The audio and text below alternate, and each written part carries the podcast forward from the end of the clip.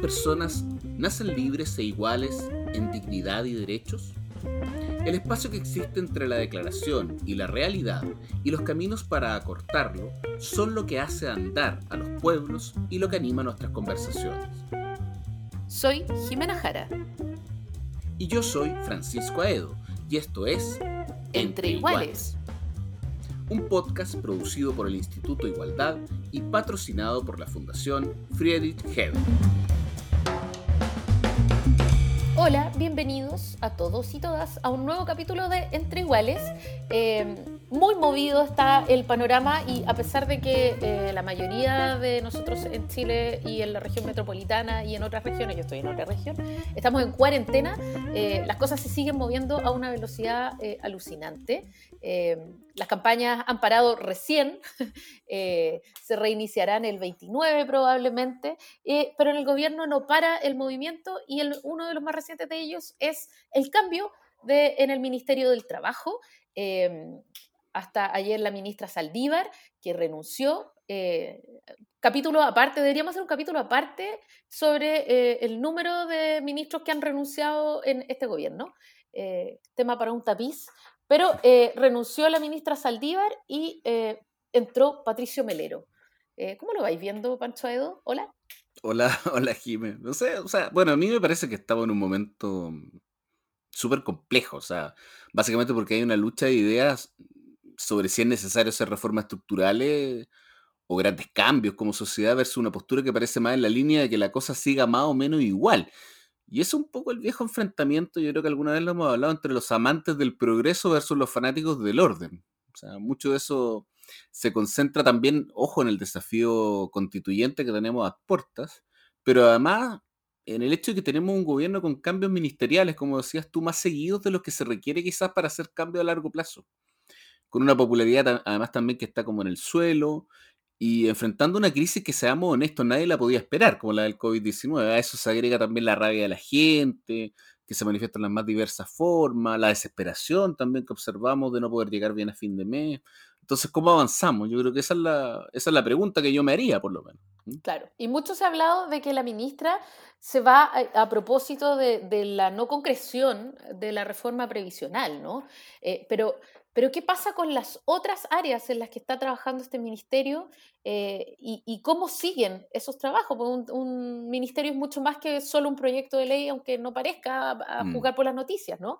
Eh, ¿Qué va a pasar con, todo esto, con todas estas eh, comisiones, con todas las áreas que están trabajando para pensar y repensar el empleo. Hoy día que es un tema absolutamente complejo, crítico, o sea, eh, cómo, ha, subido el desempleo, tenemos más del 10% y el desempleo formal, ¿no? Y, pero Sí, yo creo que ahí también hay un desafío que es súper complejo, inacabado y que además me cuesta, la verdad, Jimena, me cuesta visualizar también una, una salida en la coyuntura específica del hoy pero que sin ninguna duda tenemos que asumir como, como, como colectivo para poder seguir adelante. O sea, yo creo que entre los principales factores está el desafío del empleo, eh, está el tema de las nuevas formas de trabajo, ¿no? Eh, está también las demandas que ello acarrea, los cuidados que debemos tener desde el punto de, de, vista de la estructura del trabajo, pero siempre también para resguardar el tema de los derechos de los trabajadores y las trabajadoras, a mí me parece. Y los ingresos de las familias, porque hoy día se nos pide que nos quedemos en casa eh, y como tú dices, el tema del empleo no se puede resolver hoy día, inmediatamente. Hoy día la gente está obligada a quedarse en la casa. Mm. Eh, y parte de esa discusión es la que se hizo con el IFE, eh, que es una ayuda importante, pero, pero totalmente insuficiente. Y la prueba es que estamos desvistiendo nuestros propios ahorros, ¿no? pero.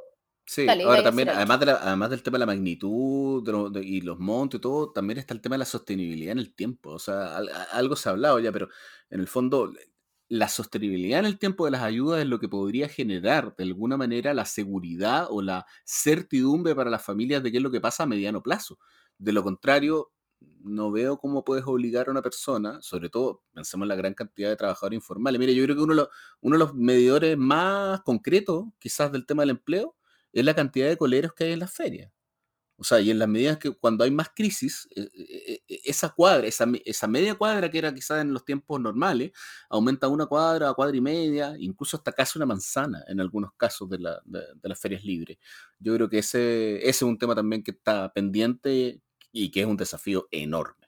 Y el número de, repartidores eh, que tú ves a través de la ventana, ¿no? Porque en el fondo la gran discusión es, ¿es esto empleo informal? Mm. Eh, y, tiene algo de informalidad, ¿no? Bueno, de todos estos temas y de cómo asegurar hoy día ingresos y de cómo asegurarlos también en el futuro, de cómo repensar la calidad del empleo, vamos a hablar con eh, Kirsten Sandberg. Eh, ella es eh, una eminencia en temas de empleo, es académica, es economista, en fin, vamos a hablar de estos y varios otros temas. Bueno, y para conversar eh, de estos temas, eh, tenemos a la doctora en Ciencia Política y Sociales y magíster además en Estudios Latinoamericanos, chilena de la Universidad de Cambridge, eh, Inglaterra, y además es profesora asociada visitante de la London School of Economics. O sea, toda una eminencia y, y, amiga de la casa, Kirsten Sandberg. ¿Cómo estás? Muy bien, muchas gracias. no te quiero corregir, pero no soy chilena, entre paréntesis. Corrígeme. Yo te tengo, corrige nomás, corrige nomás. No, si soy alemana, pues de chilena no tengo nada, ni siquiera pasaporte. ¿Y por qué entonces eres tan chilena? ¿Por qué has hecho tanto trabajo sobre Chile? De tanto tiempo trabajar en Chile, vivir en Chile, querer a Chile y todo eso.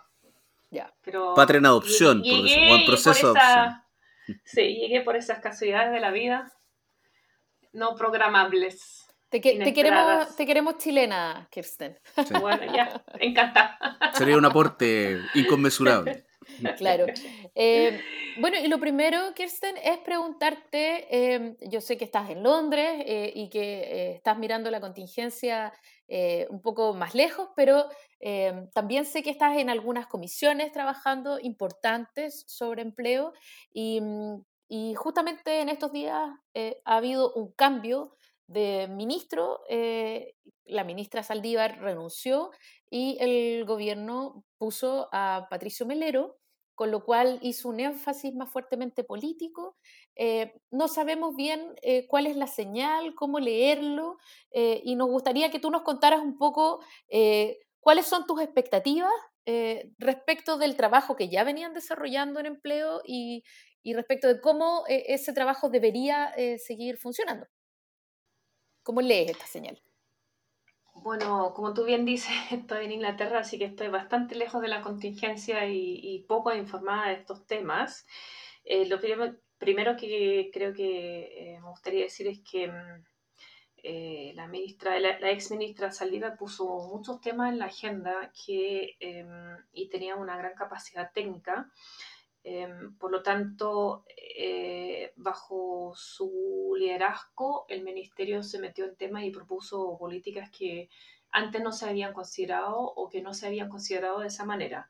Em, yo en lo concreto y para transparentar, estoy asesorando una comisión que em, está desarrollando un indicador para medir la calidad de empleo en Chile, que es una cosa bien novedosa no se ha hecho en otros países, o sea, hay una propuesta teórica, académica, eh, lo estamos viendo con eh, otras instituciones también, em, pero en Chile hasta ahora no se había hecho para nada y la idea es publicar un indicador de la calidad de empleo junto con la tasa de cesantía, por lo menos una vez al año para medir em, cómo evoluciona la calidad de empleo y les puedo adelantar que em, hay resultados no solamente sorprendentes, importantes, eh, pero también eh, resultados que puedan guiar a la política pública en el ámbito laboral a futuro.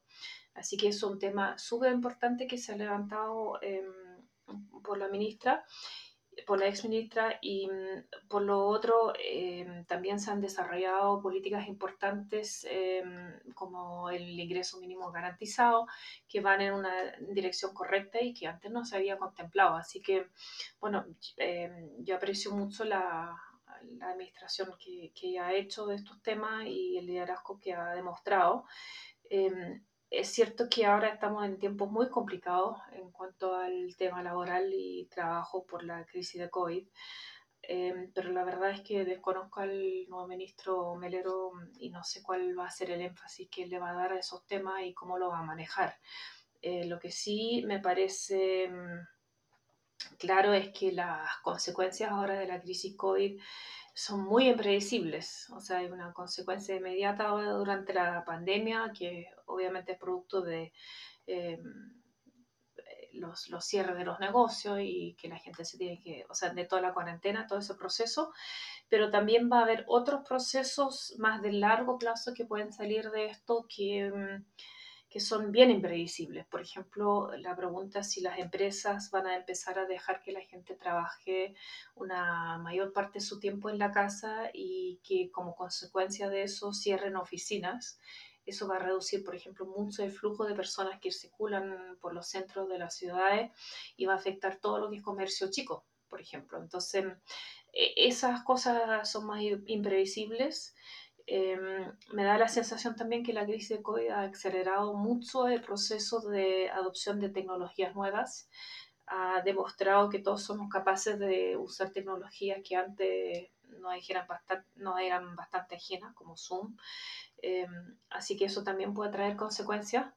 Pero lo que salva en toda esta situación es que el precio del cobre está tirando para arriba y creo que em, estamos entrando a un ciclo positivo de cobre de larga duración ahora por el aumento de la producción de autos eléctricos. Así que eso también puede tener consecuencias positivas en el mercado laboral, pero en, lo, en el corto plazo, digamos, em, efectivamente nos encontramos con una situación shock em, y que todavía no, no hemos dimensionado bien. Kirsten, eh, o sea, te quería preguntar, em, de alguna manera, durante años hubo como una diferencia entre el trabajo físico y el intelectual. Así como hoy parece que nos estamos pasando como a un, a un, esquema también de trabajo presencial versus trabajo telemático, pero tú has incluido una serie de factores y variables que son sumamente interesantes. Y ahí la pregunta que te quería hacer es si consideras que nosotros como sociedad chilena, esa sociedad que te gusta tanto, que como comentabas hace poco, la hemos dialogado, lo hemos analizado, lo hemos conversado suficiente como sociedad respecto del sentido que deberían buscar o tener dichos cambios, este nuevo trabajo, porque uno siente que nos damos cuenta que sí hay cambios, que los vemos pasar, pero a veces nos sobrepasan, o sea, como que nunca nos sentamos a realizar un análisis de fondo respecto a los mismos. Esa es la pregunta.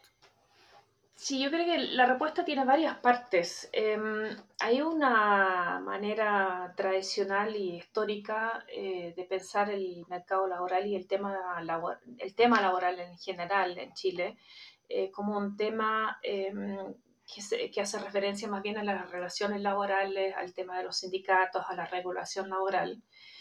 Y hemos descuidado todo lo que es, eh, yo creo, política laboral, lo que, lo que tiene que ver con políticas laborales activas, con capacitación de calidad, de, un cierto nivel.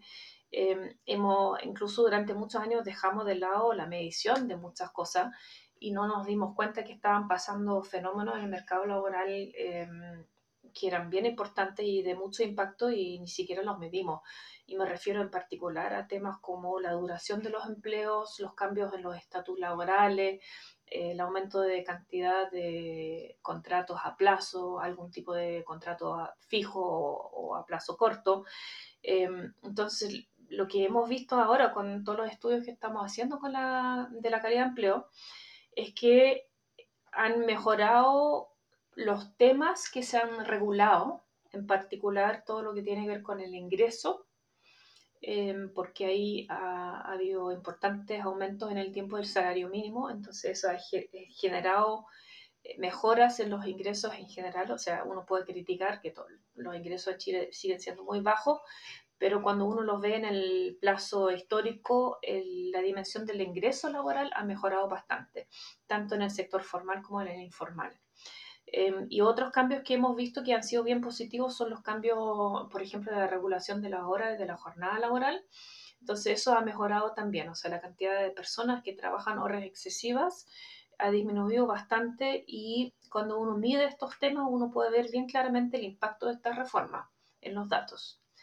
Lo que no ha mejorado para nada lo suficiente son tres dimensiones de los empleos que a mí me parecen absolutamente fundamentales porque tienen que ver con la estabilidad de los ingresos. O sea, acá no basta con tener un ingreso alto de, empleo, un, un, salario alto, sino ese salario tiene que estar estable en el tiempo. No solamente para prevenir que la gente no caiga debajo de la línea de pobreza y que no sufra shocks económicos, sino también para propósito de planificación. O sea, me, refiero, por ejemplo, a todo lo que es capacitación, para capacitar bien a los trabajadores con una perspectiva de largo plazo y con una capacitación de calidad, uno requiere em, tener también una cierta estabilidad laboral eh, para invertir en el tiempo y no solamente tener a trabajadores que, por ejemplo, en, el seguro cesantía tenemos datos que muestran que un 30% de los trabajadores formales en Chile tiene contratos a plazo y en promedio de esos contratos a plazo duran ocho meses. Entonces aquí tenemos un, un tremendo pedazo del mercado laboral que se suma a todo lo que es la informalidad, que es precario y que por lo tanto no se capacita y que regularmente se enfrenta eh, a ciertas inseguridades laborales, falta de capacitación, em, falta de ingreso. Em, así que esos aspectos de la calidad de empleo en Chile no han mejorado de una manera que uno esperaría, em, dado que ya en otros aspectos, y casi todos los indicadores sociales en Chile, en los últimos 20, 30 años han mejorado sustancialmente pero todo lo que es eh, capacitación, estabilidad en el empleo y el estatus de los contratos, eso no ha mejorado casi para nada. Y eso también conlleva, otros efectos que, o sea, por un lado es muy difícil establecer sistema de protección social cuando el mercado laboral es tan precario. O sea, esto es como construir una casa sobre un fundamento de arena y no sobre un fundamento sólido. Eso por un lado. Por el otro lado está todo el tema de capacitación y capital humano, que tampoco se puede invertir y mejorar em, en un mercado laboral de este tipo. Y yo diría que hay un tercer aspecto que hasta ahora creo que en Chile no se ha planteado para nada, que es que estamos casi frente a un tema ético, porque acá tenemos distintas categorías de trabajadores, incluso en el sector formal, y los tratamos de maneras muy distintas, tienen derechos muy distintos. Em, y están jugando en una cancha absolutamente desnivelada. ¿ya? O sea, el, trabajador que tiene un contrato a plazo em, está en una situación mucho más precaria que un trabajador que tiene un empleo no solamente de contrato indefinido, sino también de largo plazo. Porque ojo que entre los contratos indefinidos también hay muchos que rotan y que no duran mucho tiempo. Así que ahí realmente em, tenemos un mercado laboral segmentado fragmentado y muy desnivelado. Y al final el que tiene que pagar el costo de estas cosas es por un lado el, trabajador, porque el trabajador asume acá mucho riesgo que antes era riesgo de empresa. Y por el otro lado, el Estado, que tiene que poner eh, los recursos fiscales cuando un trabajador no tiene, por ejemplo, las cotizaciones y requiere una pensión eh, garantizada o un ingreso mínimo garantizado, lo que sea. Entonces, Em, acá en Inglaterra también se está dando una discusión sobre estos temas porque la crisis de COVID reveló todos estos temas. O sea, los trabajadores que no estaban cubiertos por seguro de salud o por beneficio para eh, poder quedarse en la casa eh, como producto de, de, una infección o por precaución, perdían ingresos. Entonces, el que tiene que poner los recursos en esas situaciones es el estado de bienestar si es que existe, y en el caso de Chile, algún sistema de emergencia de protección social.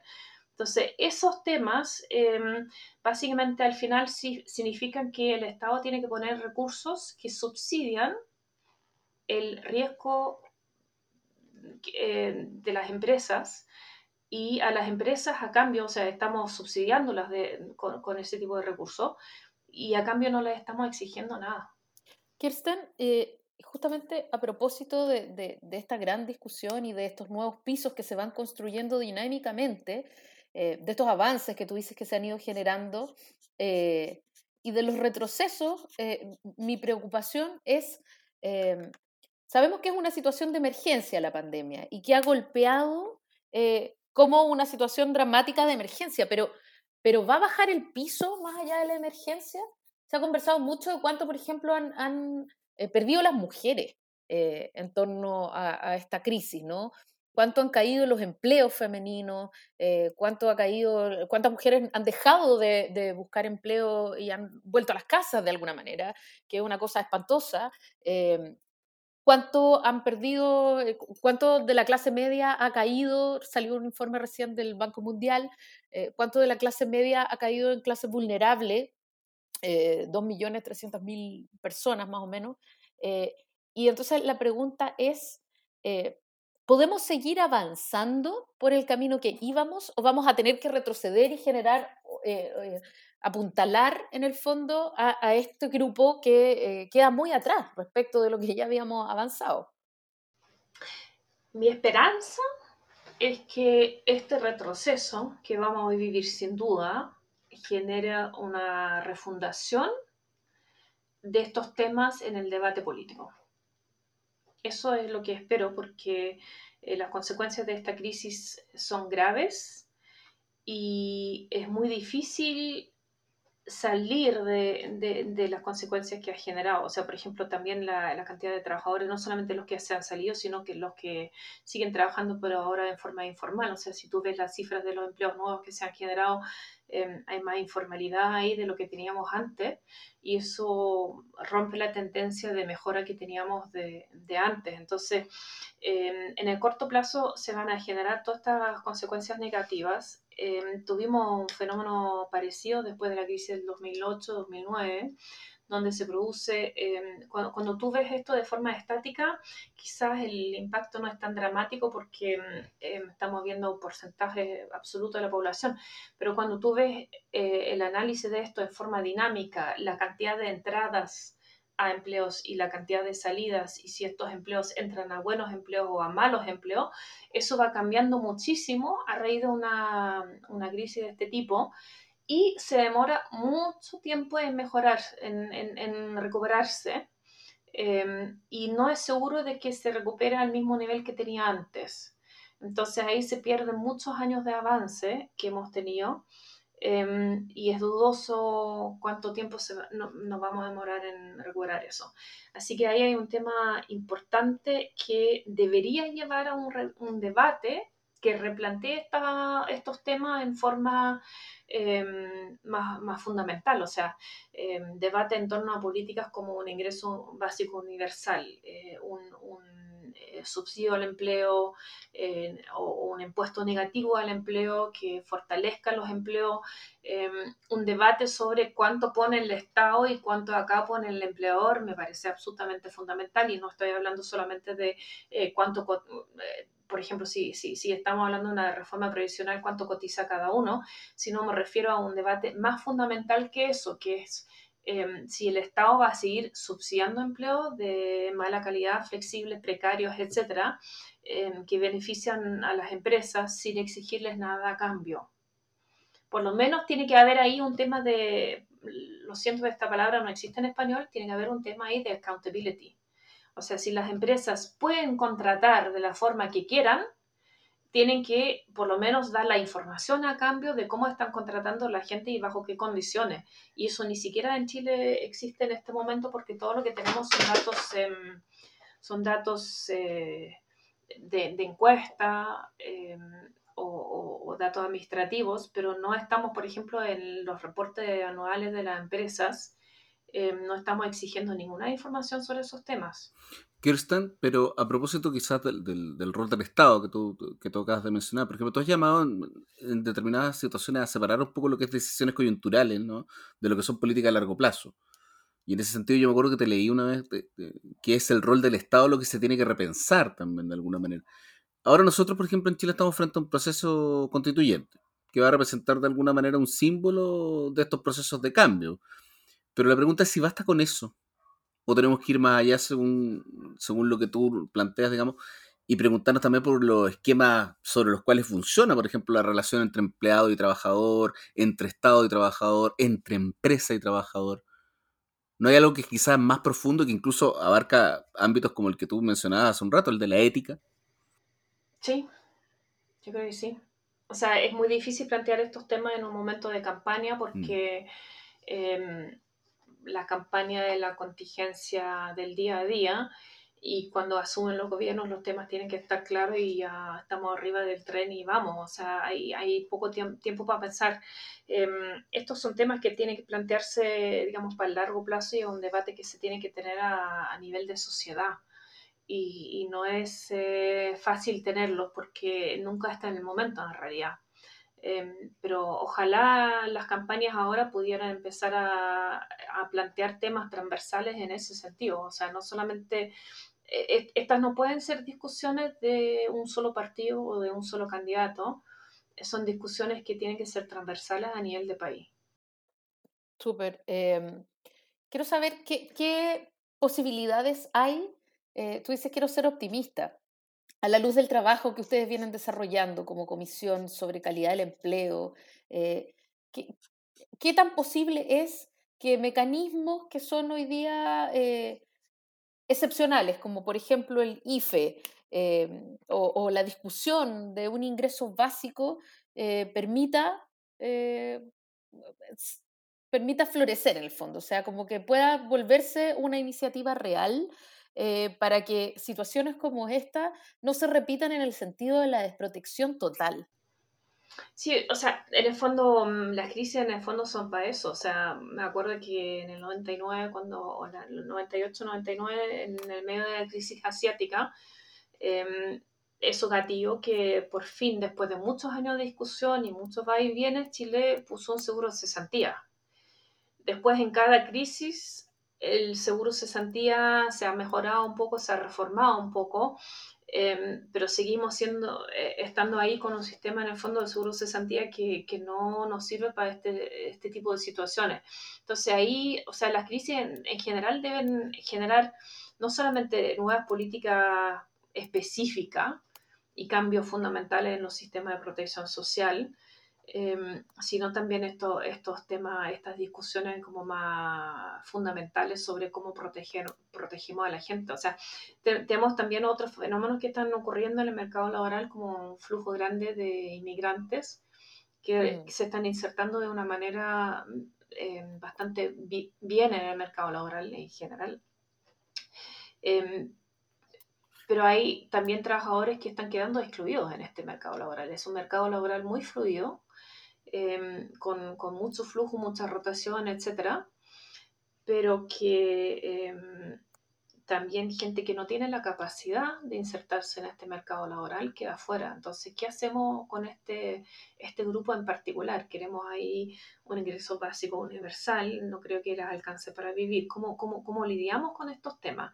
Y si sumamos a todo este escenario los cambios futuros que vienen por cambios tecnológicos, por inteligencia artificial, etc., em, el riesgo es que aumente el el porcentaje de personas que tengan grandes dificultades para insertarse en el mercado laboral de una forma em, productiva y que les dé que les dé también dignidad. O sea el trabajo también ojo que, esto no es solamente un tema de ingreso em, sino es un tema de identificación personal de aporte personal a la sociedad y cuando tenemos problemas de empleo eso también nos genera problemas en ese sentido. O sea, la gente siente que ya no está aportando y nos trae un montón de problemas eh, e, exógenos en el fondo, o sea, desde aumentos en la depresión, aumentos en la criminalidad, em, aumentos de, de, todo tipo eh, de problemas que uno normalmente nos vincularía con el empleo.